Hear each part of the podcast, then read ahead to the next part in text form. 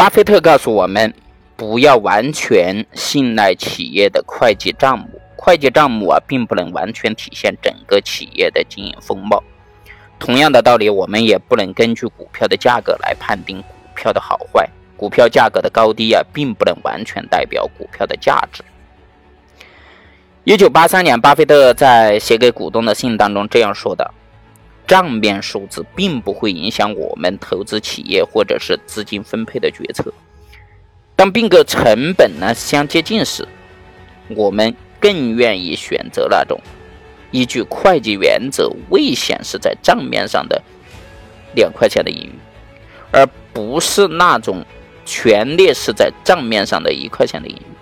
这也就是为什么我们常常愿意以更高的价格购买。整个企业，而不是购买企业的一部分的原因。长期来说，我们更喜欢这些依据会计原则不可列示的这种啊盈余，能够通过长期资本反映在公司的账面上。巴菲特认为，自由现金流是衡量企业内在价值的重要指标，但是要观察一个企业的自由现金流啊，不能仅仅看会计账本上的数字。在巴菲特看来，一个有两元钱盈余却未显示在账面上的企业，比一个账面上有一块钱盈余的企业更有吸引力。如果说这两个企业的并购成本差不多，那么他更愿意购买那个有两元钱盈余却未显示在账面上的企业，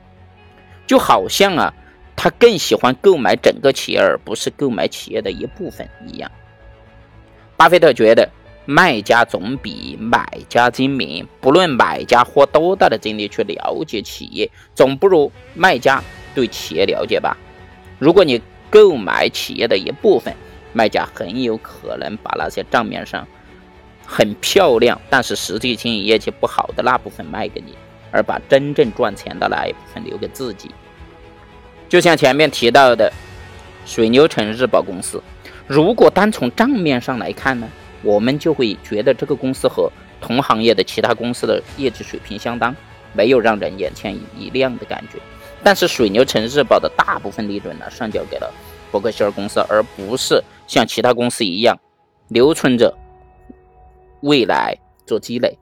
水牛城日报的利润被伯克希尔公司用作再投资，产生更高的回报率。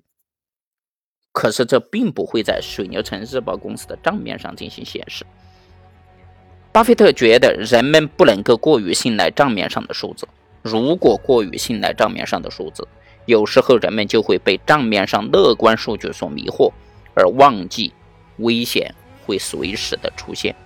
很多保险公司就是这样啊，对迫在眉睫的损失处理过于乐观，看着账面上的盈余